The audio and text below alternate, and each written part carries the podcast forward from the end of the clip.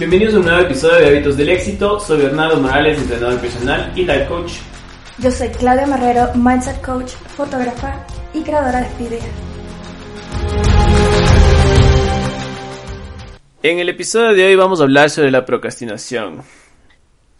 Un tema que nos afecta a todos y por eso hoy les vamos a compartir algunos tips y algunos consejos para poder combatirla.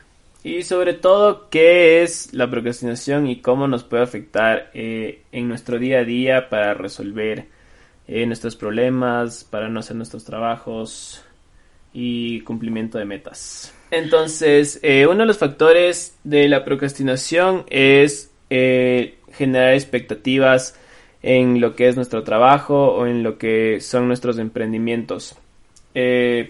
Creo que el, problema más grande que tenemos siempre es que cuando no, no vemos un resultado eh, pronto en las cosas que hacemos, dejamos las cosas botadas a un lado y empezamos a realizar tareas diferentes y divagamos en lo que tenemos que llegar a cumplir por lo menos ese día o ese mes. Ya, el problema principal que tenemos cuando dejamos de realizar tareas es que siempre vamos a aplazar eh, las metas que tenemos propuestas. Obviamente eso nos va a afectar en tema de tiempo y ya saben que si desperdiciamos el tiempo, desperdiciamos recursos que simplemente no vamos a volver a tener.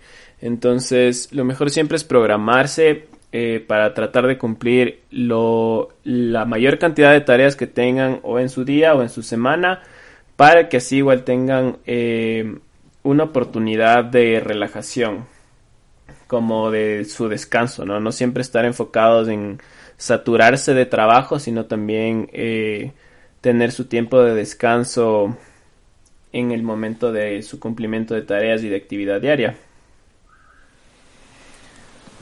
El, el siguiente punto de los factores de la procrastinación eh, puede ser la impulsividad creo que esto es uno de los factores que a mí más me afecta cuando trato de ponerme metas, que siempre digo, chévere, voy a empezar, yo que sé, estudiar eh, ruso y me doy un mes y toda la vaina y luego como que dejo botado porque simplemente dejé de motivarme o me puse o me enfoqué en otras metas. Entonces, eh, tienen que calcular siempre el, el nivel de éxito que quieren tener en esa tarea, o sea, proponerse eh, justamente Em, lo que quieren conseguir con la meta que están planeando tener. O sea, no es que solo por impulsividad de querer hacer algo nuevo eh, vayan a fracasar justamente por eso. Como que algo que nunca hayan hecho antes, yo que sé, justamente estudiar un idioma nuevo, súper difícil, que no tienes ni idea cómo funciona. Tiene que no ser tan impulsivo, sino mucho más planeado, como que para qué quiero estudiar este nuevo idioma, como que qué quiero conseguir con ese idioma o qué quiero conseguir con esta meta que estamos tratando. Sí, sobre todo que entender que nosotros procrastinamos como tal, justo como lo dices por este tema de impulsividad, darnos cuenta que no siempre vamos a tener esa motivación. Entonces, poder organizarnos de una mejor manera para que esa impulsividad no sea solamente en un momento, sino que siempre tengamos las ganas de seguir haciendo las cosas que tenemos que hacer. Claro, exactamente. Y también eh, no se enfoquen también en cuánto se demora en conseguir su meta, al menos si es algo de autodisciplina, tipo justamente aprender un idioma. Eh, no piensen que, bueno, todos tenemos obviamente diferentes maneras de, de aprendizaje, ¿no? Y no todos somos como que muy capacitados para ciertas cosas.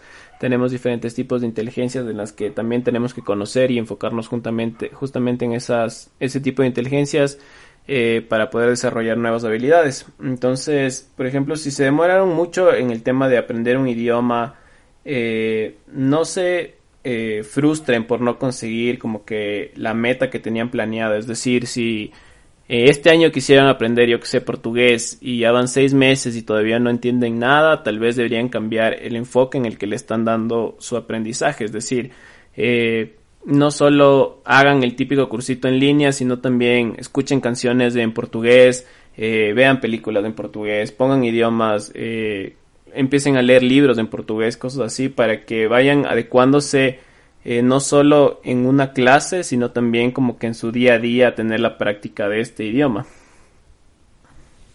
Muy, muy buena idea. De hecho, así fue como yo pude perfeccionar mi inglés, escuchando música, viendo películas, viajando como tal. Entonces es una súper, muy, muy, muy buena idea. Exactamente, entonces el tema de la demora de la satisfacción em, para conseguir esa meta es súper importante para que ustedes no eh, justamente procrastinen en el sentido de dejar de hacer eh, su tarea diaria, ¿no es cierto? Como que si esperan que, em, por ejemplo, si están estudiando con un compañero suyo, yo que sé, con alguna persona que, o con un amigo suyo que también se propusieron la misma meta y él está aprendiendo más rápido, tienen que entender que son personas diferentes, que cada persona obviamente tiene su manera de aprender y como les dije muchas eh, estamos mucho más aptos para aprender ciertas cosas que otros no por ejemplo yo soy un asco para el tema de la tecnología literalmente soy un cero a la izquierda en cambio mi hermano es un crack en ese tema o sea todas las cosas que yo no puedo resolver de ley le pregunto a él entonces no tienen que sentirse frustrados es que ustedes no pueden aprender una nueva habilidad simplemente les va a tomar eh, un poco más de tiempo, pero el chiste es no perder eh, el enfoque de la meta, ¿no? Ya, eh, ahorita el siguiente punto que podemos topar es de, sobre el temor al éxito.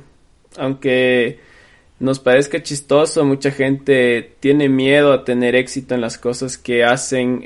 pueden existir muchísimos, muchísimos factores, pero... Mm, eh, yo creo que el principal es justamente no ser exitoso en lo que estás haciendo. O sea, eh, más que temor al éxito, creería que es temor al, a fallar en lo que te estás proponiendo. Sí, esto también puede venir de ciertos patrones mentales que hayamos adquirido durante nuestro crecimiento. Al decirnos, ay, no somos capaces de esto, no soy capaz de esto, me da miedo esto. Entonces, es muy importante poder trabajar eso al momento de que nos damos cuenta estamos procrastinando, bueno, tenemos que trabajar muy bien en la parte interna de cómo estamos pensando. Exacto, y cambiar eh, nuestra mentalidad en decir primero eh, que no puedo o que no voy a ser exitoso, desde ahí estás empezando mal eh, al, cumplimiento de tus metas, ¿no? Siempre tienes que pensar en positivo para que tus metas empiecen a dar. Por ejemplo, si te da miedo, yo que sé, hacer mortales, que es mucho, mucho de lo que me pasa en mis entrenamientos personalizados. Eh, mucha gente me dice como que no, me voy a caer, me voy a romper la cabeza, etcétera, cosas así. Y simplemente es un temor que tú tienes porque mientras más grande eh, eres, eh, más miedo te da hacer ciertas cosas que tú antes podías hacer sin que te dé miedo eso, ¿no? Porque de chiquito obviamente tú solo te lanzas y no te da miedo la consecuencia, ¿no? Pero ya cuando eres más grande te da miedo lanzarte, como que justo hacer esas cosas.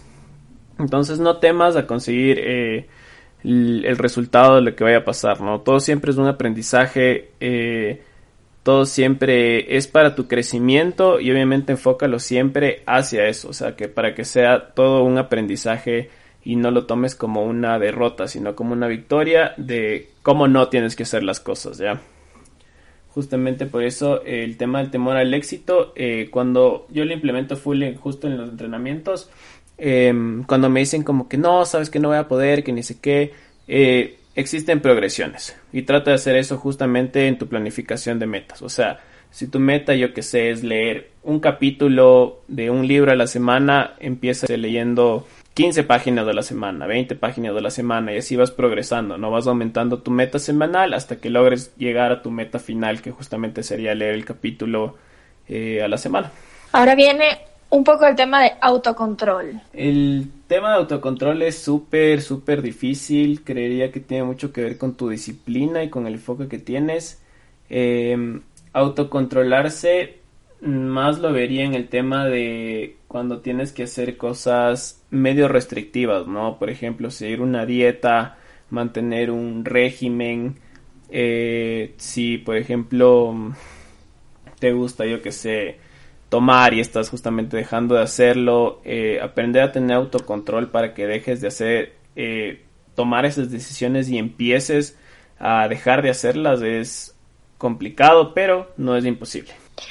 Ok, ahora vamos con los consejos para evitar la procrastinación. Esto creo que es la parte más importante del podcast. Es muy, muy importante mantenernos organizados y de aquí parte que establezcamos una lista de tareas pendientes. Y con esto es priorizar qué es lo realmente importante y qué es lo que no. Porque a veces decimos, tengo que hacer esto, esto, esto, esto, esto, esto, esto, esto. Y empiezan esos pensamientos de ansiedad por la cantidad de cosas que tenemos que hacer. Pero es porque no nos organizamos y no priorizamos nuestras tareas. Entonces, mi consejo es, establece tres metas diarias, las más importantes. Cúmplelas y de ahí las metas un poquito menos importantes las haces después de haber logrado lo que realmente es indispensable. Segundo consejo, empieza en este momento. No pierdas el tiempo. No pierdas el tiempo. Hazlo ahorita. Párate. Otra frase que me gusta mucho. Si te toman menos de 60 segundos, hazlo ahorita. No dejes, ay, sí, como es solamente tender la cama, lo voy a hacer en la noche. Porque, ah, no, no, en este momento, hazlo. No pierdas el tiempo. Créeme, te vas a sentir muchísimo mejor. Tercer consejo, ayúdate de una técnica de gestión de tiempo. Mi técnica favorita, y creo que muchas personas la conocen, es la técnica de Pomodoro. Esta técnica consiste en enfocarnos 25 minutos, 25 minutos de plena concentración. Y tienes que intentar en tu cabeza terminar toda esta tarea en ese tiempo. Luego de que pasen estos 25 minutos, vas a tomarte 5 minutos de descanso. Y si es que no has terminado aún la tarea que tenías establecida, comienzan nuevamente. 25, 5, 25, 5. Esta es una técnica súper efectiva. Si empiezas a emplearla en tu día a día, vas a ver muchos cambios, resultados en cuanto a tu concentración y a dejar de procrastinar tanto. Punto número 4. Evita cualquier distracción. Y es que hoy en día tenemos tantas distracciones, empezando por las redes sociales, te llega una notificación, fulanito de tal le dio like a tu foto, o fulanito de tal acaba de montar un live, acaban de, qué sé yo, cualquier cosa. Es muy, muy fácil distraernos. Por ejemplo, antes de dormir, ver Netflix. Intenta evitar este tipo de distracciones y ponte restricciones a ti mismo, ponte límites de tiempo. De hecho, no sé como tal si Android lo tenga, pero en iPhone tú puedes poner un límite de uso en tus aplicaciones. Entonces, ese es un gran consejo para que tú mismo te puedas poner límites. Sí, en las aplicaciones eh, tienes la... Bueno, la mayoría de aplicaciones te enseña, por ejemplo, puedes ver cuánto usas de cada aplicación al día, ¿no? Literalmente creo que nadie ve cuánto uso de aplicaciones en su día y créanme que se van a sorprender cuánto tiempo desperdician a la semana solo de usar eh, Facebook, Instagram y tal. Es súper fuerte. Sí, y de hecho yo me sorprendí muchísimo porque me acuerdo que vi una estadística que decía que estaba usando el teléfono más de 12 horas al día y estaba por lo mínimo unas 6 horas en redes sociales y fue como que, ok, necesito ponerme límites porque realmente estoy desperdiciando mi tiempo y me estoy quejando de que no soy productiva, pero es mi propia culpa porque pierdo mucho el tiempo en cosas que no debería. Entonces, ese es el punto número 4. Vamos por el punto número 5. Respeta los descansos. Tómate descansos, por eso de ahí viene esta técnica Pomodoro. 25 minutos de concentración, 5 minutos de descanso.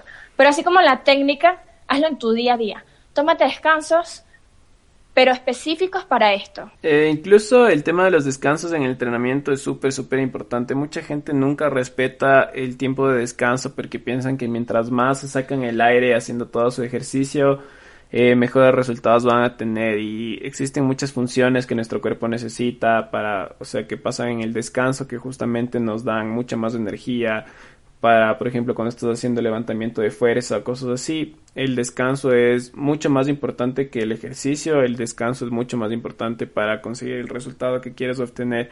Por eso el tema de respetar los descansos se tiene que aplicar siempre eh, en toda tu vida, o sea, no necesariamente solo cuando estás haciendo tareas, sino en tu entrenamiento, en tus eh, relaciones afectivas también, obviamente los descansos que puedes tener de cierta gente tóxica. Eh, ¿Así? Sí, concuerdo totalmente. Y este punto número 6 me encanta, porque como les digo, yo soy una persona que se distrae muy fácilmente, no parece, pero sí, o sea, me distraigo muy, muy fácil. De hecho, grabando el podcast me puedo reír 80 veces y así que cortarlo. Entonces, este punto se, trata de poner música, la música nos ayuda a concentrarnos, pero ¿qué pasa? Que normalmente ponemos música, nuestra música favorita, música con letra. En este punto es escuchar música sin ningún tipo de letra. Se llaman beats binarios. Pueden buscarlos así, playlists en YouTube, en Spotify, y créanme, el cambio va a ser radical, porque vamos a tener algo inconsciente que tiene un ritmo consecutivo que es ta, ta, ta, ta. Y automáticamente nuestro cerebro se va a acostumbrar a eso y va a ser mucho más fácil la concentración y dejar de procrastinar. Ahora vamos con el punto, número 7. Son ponte fechas límites. Eh, como dije antes, es muy importante establecer tu meta y cuánto, o sea, qué es lo que quieres conseguir justamente en esa semana, como les dije, el ejemplo del capítulo del libro. Eh, pónganse fechas, eh, aunque no tengan que fijar, o sea, que no tengan una fecha establecida para cierto, yo que sé, proyecto, para cierta eh, actividad que tengan que hacer. Pónganle una fecha para que ustedes sean mucho más productivos, por ejemplo, en esa semana o en ese día. Es decir, si día tengo que terminar mis tres deberes, como estoy yo, por ejemplo, en la universidad, tengo que terminar hoy día mis tres deberes, aunque los tengo que entregar el domingo, prefiero terminar yo ahorita, hoy día, estos tres deberes que tengo para tener, por ejemplo, más tiempo libre eh, que puedo utilizar en otras actividades que quiero aprender el resto de la semana. Entonces póngase una fecha eh, fija para las cosas que tienen que hacer. Así sea, así no sea, eh, por ejemplo, para hoy o para el fin de semana, lo que sea, pónganse siempre una fecha para un intervalo de ese tiempo que tienen que entregar la fecha para que tengan mucha más productividad, para que sean mucho más productivos en su tiempo. El punto número 8 sería pide ayuda. Creo que esto es una de las cosas que más me cuesta y uno de mis mayores defectos. Por eso puedo hablar en cuanto a mi experiencia. Cuando me frustro, cuando no estoy siendo productiva, creo que a todos nos ha pasado que tenemos tantas cosas que hacer, pero nos frustramos porque tenemos tantas cosas que hacer y terminamos sin hacer nada. O sea, nos gana nuestra mente y somos un cero a la izquierda, o sea, no servimos para nada. Entonces, es muy importante que en estos momentos donde queremos ser productivos, pero nuestro propio cerebro nos juega en contra, pedir ayuda. Justo por eso, con Bernardo y yo conversamos un grupo súper, súper chévere en WhatsApp, donde tenemos una comunidad excelente. Si alguien no se siente productivo y necesita un poquito de motivación, porque siempre la necesitamos, así sea de un amigo, de nuestra mamá, de un primo, del vecino, de quien sea, que nos diga, vamos, Tú sí puedes. Concéntrate. Puedes hacerlo. Es, es algo que te va a ayudar muchísimo, pero muchísimo. Entonces, no tengas miedo de pedir ayuda, no tengas miedo de sentirte vulnerable. Ah, pues. No tengas miedo de sentirte vulnerable y pide ayuda. Exactamente. El siguiente punto es establecer metas y premios. Este creo que ya hemos topado mucho este tema sobre establecer metas. Espero que estén súper claros en esto. Igual cualquier duda que tengan nos pueden inscribir en nuestras redes sociales que vamos a estar encantados en contestarles. Pero el tema de los premios también, justamente vi un meme el otro día de cómo una persona se obligaba a leer y era ponerse, por ejemplo, cada tres páginas un dulce un dulce pequeño. Entonces la persona se obligaba a leer hasta ahí para que pueda comer ese dulce. Entonces una recompensa súper básica, súper fácil de hacer. Obviamente no les recomiendo que coman dulces todos los días, pero es una buena idea para empezar un hábito de lectura. Y para finalizar este podcast vamos a topar el punto número 10. Haz un balance. Al final del día, haz un repaso de las tareas que has realizado, cuánto tiempo te han tomado y si no te ha dado el tiempo a finalizar alguna, examina las consecuencias de no haberlas terminado. Comparte el trabajo bien hecho. Date cuenta qué has hecho bien, qué no has hecho muy bien. Y sobre todo mira eh, la consecuencia de no haber terminado esta tarea, ¿no? Si tuviste el tiempo para hacerla y simplemente no la terminaste por estar procrastinando, eh, mira la consecuencia de, de no haber hecho esa tarea ya. Siempre mira la consecuencia de tu acción para ver qué estás perdiendo más. Y con esto terminamos el episodio. Gracias por escucharnos. No se olviden de seguirnos en nuestras redes sociales. Estamos como hábitosdelexito.podcast. Yo soy Claudia Marrero. Estoy como Claudia de Marrero. Yo soy Bernardo Morales. Estoy como BM Life Raya Abajo Fitness. Recuerden que la única forma de que nosotros sigamos creciendo es que ustedes nos ayuden compartiendo esto con sus familiares, con amigos o con cualquier persona que ustedes consideren que aporte valor a sus vidas. Muchísimas gracias y esperamos que tengan un excelente día.